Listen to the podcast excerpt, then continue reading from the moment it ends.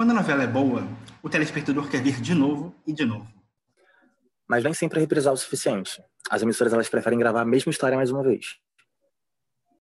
Haja Coração, que está atualmente no ar como a novela das sete da Globo, é um reboot de Sassaricando. Eu sou o Igor Miranda. E eu, Rodrigo Migrelli. E vamos falar um pouquinho sobre essa novela no episódio de hoje do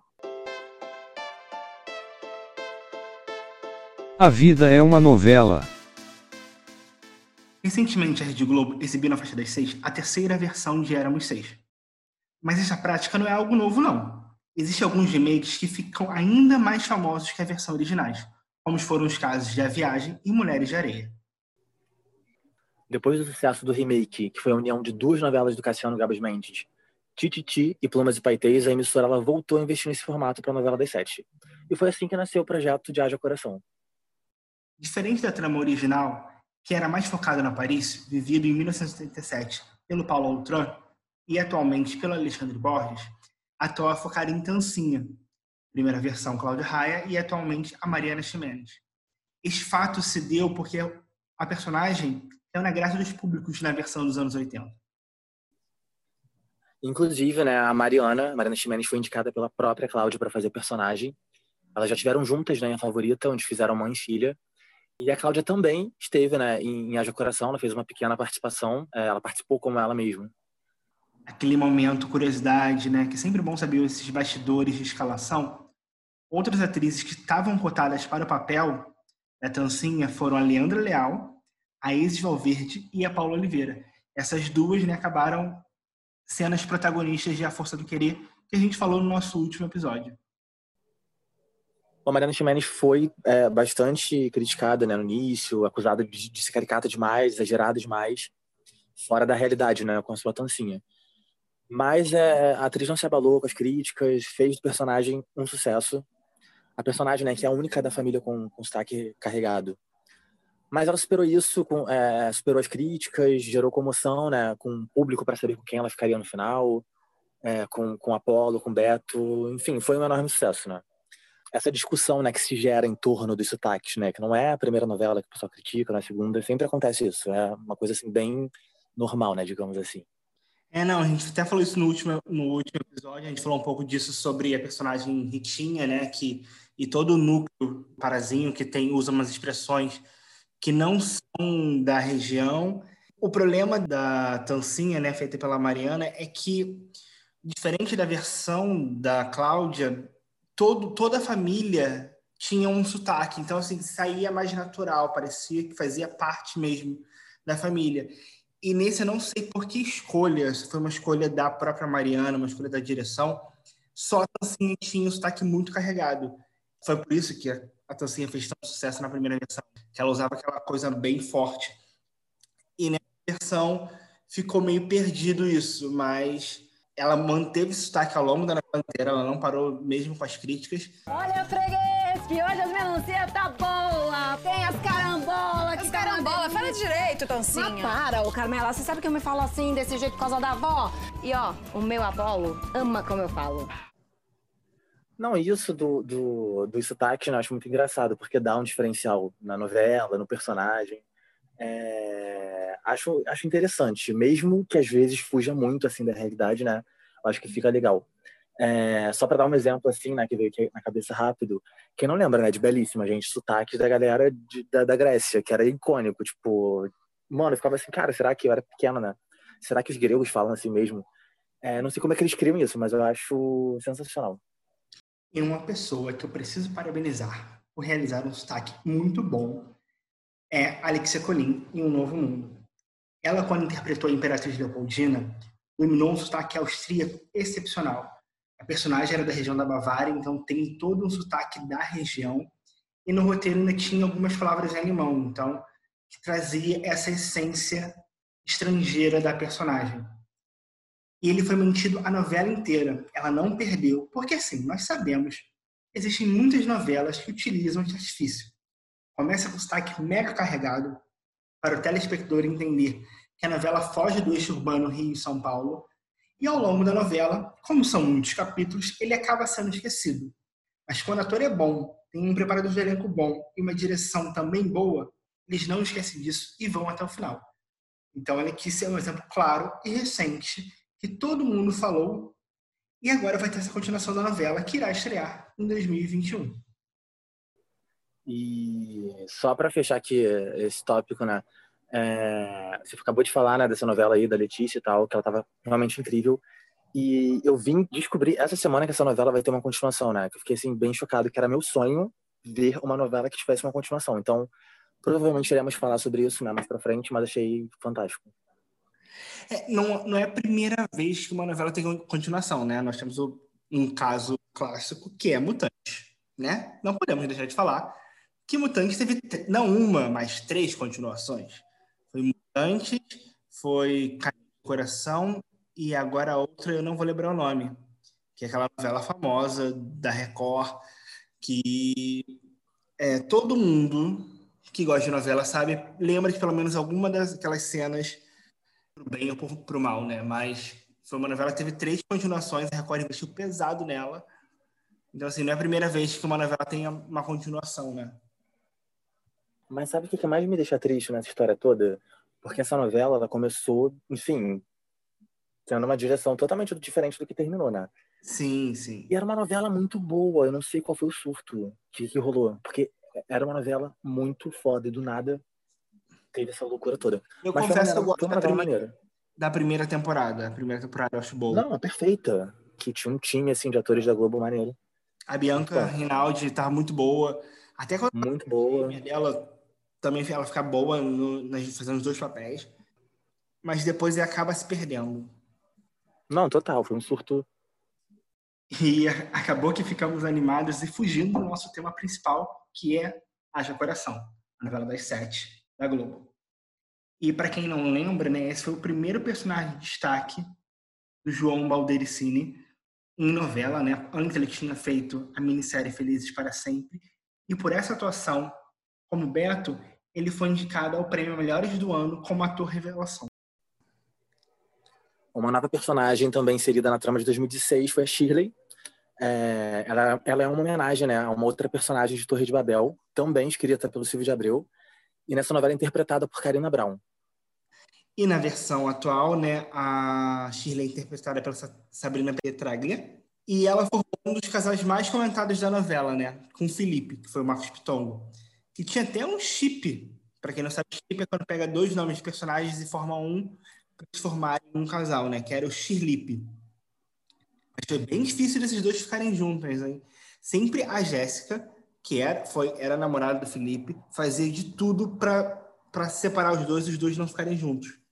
Esse casal, essa dupla, deu tão certo que repetiram eles é, em Salve Quem Puder, que vai voltar agora quando puder, né? Porque estamos nesse momento de pandemia que não tem, tem previsão de voltar às novelas, né? A Viu Coração também atualizou uma das personagens originais, né? A icônica Fedora, vivida Prível, Tata Werneck, um beijo, Tata. É, no remake, ela é uma aficionada né, por redes sociais, coisa que nem existia nela, né, isso lá em 1987.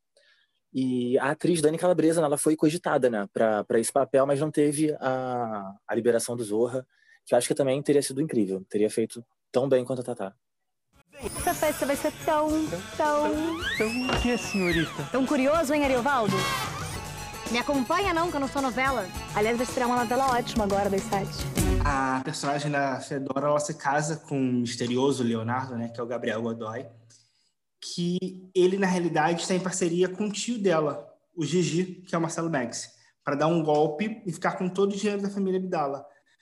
Mas esse personagem tem uma redenção, né, o Leonardo, e ele acaba se apaixonando realmente por ela. O Gabriel fez um personagem parecido com esse em Verão 90, né? É, onde ele mentia para poder dar um golpe do baú.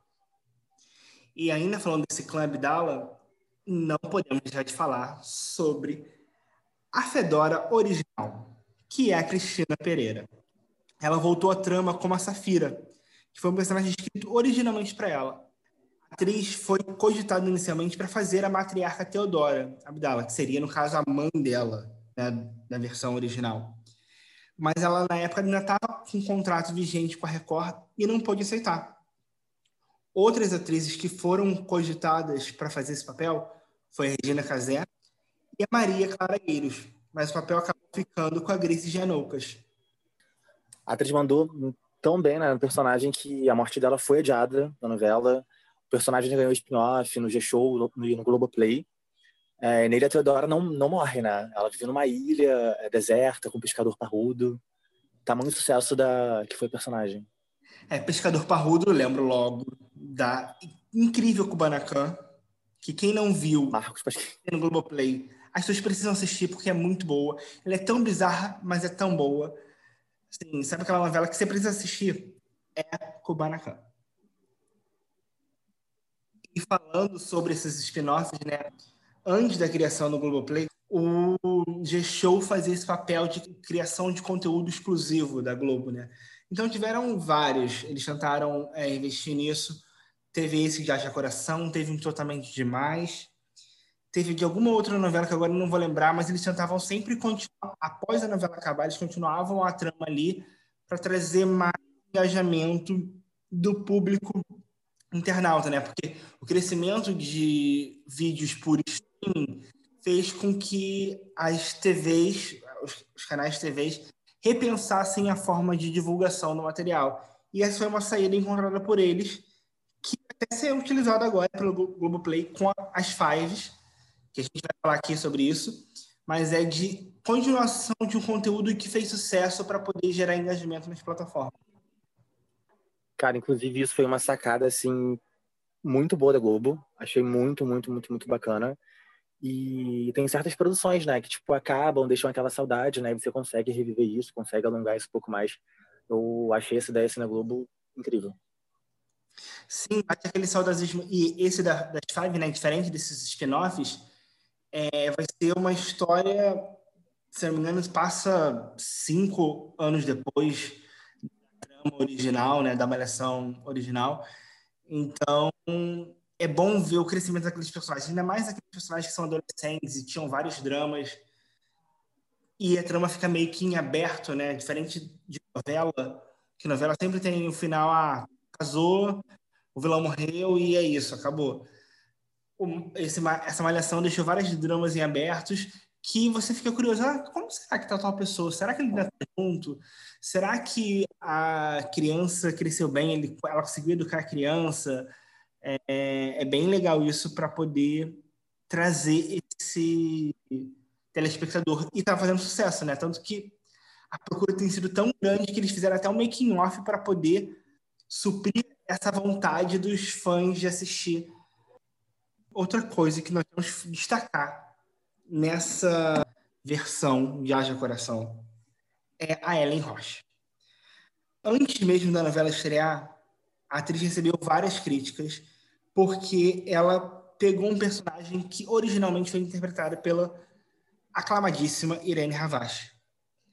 É, mas ela foi incrível fazendo a ex-BBB Leonora. Porque, diferente da Irene, que é a, o personagem dela era uma atriz fracassada, é, esse personagem combina muito mais com o biotipo e com o humor da Ellen Roche do que com uma atriz mais séria né? Para ser uma ex-BBB, todo mundo conhece e sabe como funciona uma ex-BBB. Aquela pessoa espalhafatosa que quer tudo por fama, ela quer aquele minuto de fama, então ela vai fazer é, vários procedimentos estéticos, então ela tem que ser. E ela tem uma química muito boa com a Malu Mader, que é, faz a Rebeca, e a Carolina Ferraz, a Penélope que foi um dos maiores alívio cômicos dessa trama, que era um pouco da versão original também, né? Eles, como esse trio era o trio protagonista, que lutava pelo Aparício, né, para eles darem do baú, eles são um alívio cômico e traz aquela comédia pastelão que Sassaricano original tinha, né? Que não é nem tão utilizado hoje em dia em novela das sete. Às vezes você vê um pouco disso na novela das seis, do Valsir, que é aquela comédia que vai jogar uma torta na cara de alguém, é, em doses homeopáticas é bom. Não precisa ser tão over, como às vezes é nas novelas do Valsir, mas também não precisa ser não ter, né? Aos poucos ela consegue se adaptar à trama. Sim, eu achei que foi bem dosado, inclusive. Eu estava revendo algumas coisas agora esses dias. Achei, assim, tem um alívio cômico, é, é bacana, mas acho que é tudo muito na, na, medida, né? E falando da Ellen, a Ellen, perfeita, assim, pro, pro, pro papel. Acho que não, no momento não tinha alguém melhor para fazer. E a Ellen é, me lembra muito, seria um, tipo uma Darlene dos dias atuais, sabe? Você que lembra da Darlene, né? Personagem do Débora Seco em, em Celebridade. Inclusive, né? Poderiam reviver a Darlene né, em algum momento aí, porque acho que seria sensacional. Nossa, Darlene ex-BBB seria incrível. Nossa, Darlene ex-BBB. Nossa, tudo, tudo, tudo, tudo. Na verdade, eu nem lembro como termina a Darlene, se ela desiste da fama. Se ela desistiu, não tem muita graça. Tem que rever celebridade. Vamos, vamos falar sobre celebridade. Claro, esse aí já foi até pedido por alguns de vocês, então já está anotado aqui. A gente vai falar em algum momento sobre celebridade, sim, mas esse é de mais estudo, porque como não está no ar, a gente tem que rever algumas cenas. Porque nem tudo a gente vai lembrar de cabeça, né? Então, isso precisa de mais um tempinho para a gente estudar a novela e rever as cenas mais marcantes. Bom, a filha da Penélope, ela tinha uma das, é, das suas tramas principais, um tópico que voltou a ser muito discutido atualmente. Quem assiste a Fazenda, né, o reality da, da Rede Record, é, nós temos a participante Raíssa, Raíssa Barbosa, que ela tem a síndrome né, de borderline, que é uma síndrome que causa mudanças de, é, repentinas de humor. E na trama do Daniel Ortiz, é, é, isso foi representado pela personagem da Cleo, a Tamara. É, uma coisa que eu queria destacar também é sempre bom essas discussões que as novelas trazem. Toda novela tem o seu momento de trama, é, de tramas sociais, né? Na última a gente falou sobre a redesignação de sexo do Ivan. Em Mulheres Apaixonadas teve o caso de violência doméstica e violência contra idosos. Em Laços de Família a gente falou sobre o, a leucemia da Camila. Então, assim, sempre é bom trazer para isso, porque o telespectador ele sempre vai reconhecer alguém perto dele que tenha isso e ele vai entender que a maioria das coisas são coisas naturais, né? Tipo, a síndrome de borderline é uma coisa natural. A pessoa já tem isso, então, assim, saber como lidar com essas pessoas é, que têm essa síndrome é sempre bom, mesmo que traga de uma forma leve, porque uma novela das sete é uma novela mais leve, né? Porque o intuito da novela das sete é sempre ser mais cômica do que as outras. É sempre bom trazer esse debate, porque, mal ou bem, telenovela não é um dos produtos mais consumidos no Brasil. Então, é bom sempre levar para todos os telespectadores essas causas, né? Então, é, nós chegamos no momento que é destacar quais foram as cenas que marcaram. Não que é a cena mais famosa da novela, a cena mais é, emblemática da novela, cena que todo mundo lembra, não. Às vezes pode ser uma cena que tocou um de nós. Então, e a mesma coisa com a música, né? Pode ser não ser a música mais famosa, não ser a música que todo mundo, quando fala da novela, lembra, mas por algum motivo ela desperta a gente. Quando fala o nome da novela, você vai lembrar dessa cena ou dessa música. E a gente vai conversar com o Rodrigo. Qual foi sua cena mais marcante e sua música de Haja Coração? A cena mais marcante, né? A, a Tancinha sendo humilhada no casamento. É, a irmã dela, né? A, a Carmela, ela manda passar um vídeo de uma falsa traição da Apolo. E, gente, tipo, é, deu pena, né? Porque, porra, no casamento, tem coisas que. É, assim, é uma cena chocante, assim, da, do, da novela. Que não tem como você não lembrar. Eu, eu gostaria de destacar uma exatamente o oposto. Ele falou um pouco de drama, vou falar de comédia, que é o trio que eu destaquei em cima, que era a Rebeca, Penélope e Leonora. Toda vez que eles apareciam, era uma cena bem pastelão. E é uma cena que tem. É, elas, estão com um cara morto, que agora eu não lembro por quê. Isso, mas é, elas ficam muito nervosas, muito nervosas mesmo e começa a dar. A Ellen fica muito nervosa e tá falando pra Carolina, né? E a Carolina dá um tapa na cara dela. Aí a Carolina fica muito nervosa e vai falar pra Malu, Mader, e a Malu dá um, um tapa na cara dela para elas meio que se acalmarem. Termina com a empregada, né, que é a Edinalda, interpretada pela Renata Augusto, que dá um tapa na cara da, Malu, da personagem da Malu Mader e fala uma frase muito boa, que é sempre quis dar na senhora, e começa a rir, porque elas não se dão muito bem, né? Assim, elas estão ali trabalhando, mas dão muito bem, e como ela tá vendo que aquela é a oportunidade dela, dá o tapa na cara dela, ela é, aproveita esse momento para dar o tapa, e é uma cena muito engraçada que se eu assistir de novo, acho que eu vou rir. Só não pode fugir pra Ribeirão Preto, não, porque Deus me livre, gente, lá em Ribeirão Preto tem um monte de parente. Imagina aquela parentada toda vendo agora que eu frequento as páginas policiais, não. Ai, meu ex-marido, não. Não, meus filhos, não, gente. Ai, minha vida acabou. Eu vou perder o Henrique. As duas! Já basta o que me aconteceu? Eu perdi um marido rico na beira do altar. Voltei a ser pobre. Com sentimentos por um faxineiro. E agora então sou cúmplice de assassinato? Não era na cadeia que queria ter casa, comida e roupa lavada, eu queria ser rica! Ai, sempre quis dar na senhora. Não, não vem não. Eu tô calminha. E música? Bom, música Seven Years do Lucas, né? Lucas Graham, que foi a música que tocou o ano inteiro. É, foi super premiado também, foi o ano assim dele não tem como não, não, não lembrar também, não associar a novela.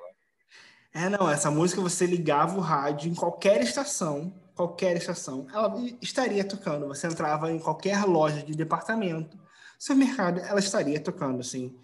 E como a novela estava passando no momento do auge da música, né? Então, assim, é, não tem como não lembrar. A minha é uma que não tem nada a ver comigo, mas eu toco essa música, eu lembro das cenas, que é a música do Henrique Juliano, Na Hora da Raiva, que é a música tema do Tancinho e Beto, né? É, os dois meio que sempre brigavam, então fazia sentido essa música, então toca essa música e já lembro dos dois. É isso, gente. A gente falou aqui um pouquinho sobre alguns pontos da novela. É, sempre bom repetir né, que uma novela é uma obra muito extensa. E para o podcast não ficar muito grande, vocês não cansarem de ouvir, até porque essas novelas que estão no ar são reprise, então existe grande possibilidade de vocês já terem assistido. A gente está pincelando alguns pontos e algumas curiosidades sobre a novela para poder falar sobre ela aqui com vocês. Se vocês acharam que faltou alguma coisa, vocês querem ah, gente, fala de novo da novela tal, porque eu acho que vocês não falaram da trama X e ela é super importante. A gente pode pensar numa forma disso, só vocês mandarem esses comentários no nosso Instagram, que a gente está aberto para isso. Isso, inclusive, né, a gente até falou no, no, podcast anterior que em algum momento pode ser sim que a gente volte a falar de uma mesma novela, justamente por isso que o Igor falou, né? Às vezes é, uma trama de tal personagem super sobressaiu durante uh, a novela, né? E a gente não falou, então isso pode realmente acontecer. Então é isso, gente. Sigam a gente nas nossas redes sociais para saberem todas as novidades sobre o podcast. E se tiverem sugestões, mandem para a gente lá ou no nosso e-mail, avidaemanovela.com. E até a próxima semana. Então, gente, é isso, né? Vai ser mais um episódio. E eu queria aproveitar rapidinho é... para agradecer esse nosso terceiro episódio e a gente está muito feliz com, com os feedbacks que a gente tem recebido, é, com as sugestões que a gente tem recebido também. E isso é muito legal, muito importante. É isso que vai fazer a gente continuar e dar continuidade na, nesse projeto. Então, galera, por hoje é só. Muito obrigado a quem nos ouviu até aqui. E semana que vem a gente está aqui de volta com mais uma novelinha para vocês, tá bom? Um beijão.